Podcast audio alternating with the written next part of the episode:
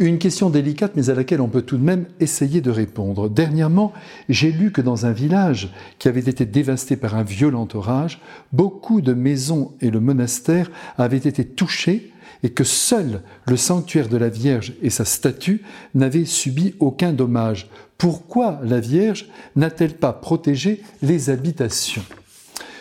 Tout de suite, vous qui m'écrivez et vous qui m'écoutez, je vous transporte sur la montagne du calvaire où le Christ, lui qui est Dieu, agonise et meurt comme un vulgaire homme, et je dirais même comme le dernier des derniers des hommes. Prenez bien la mesure de cette réalité déstabilisante. Le Christ devait-il mourir comme un chien de cette manière sur la croix?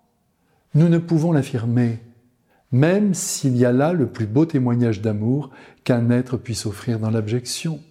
Sa mort a été provoquée par un certain nombre de facteurs extérieurs qui ont joué terriblement contre lui, en tête la fermeture d'esprit des autorités religieuses et la jalousie qu'ils ont ressentie à son égard, auquel il faut associer la lâcheté du gouverneur, qui se lave les mains, comme vous le savez, il se lave les mains de la mort d'un innocent par amour du pouvoir, sans oublier nos péchés qu'il rachète à travers son sacrifice d'amour.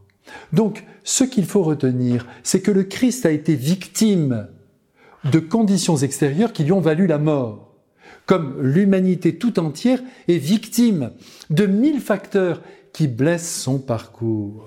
Nous sommes tous soumis, et cela jusqu'à la fin des temps, à des réalités qui nous mutilent et qui peuvent provoquer la mort. Voilà la vérité.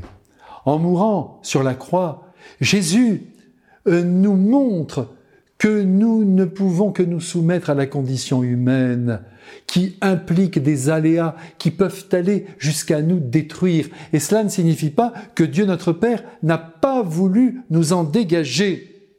Souvent il pleure avec nous. Certes, de temps en temps, il fait un miracle pour dire ⁇ Je suis là, croyez en mon amour ⁇ mais habituellement, habituellement, il laisse les événements tels que des catastrophes naturelles, se répandre sur la terre. Même la faiblesse de notre corps, elle est inscrite en nous et elle dicte notre avenir. Alors je vous le redis avec force, faites confiance à Dieu, notre Père, au milieu des flammes qui nous brûlent. À bientôt.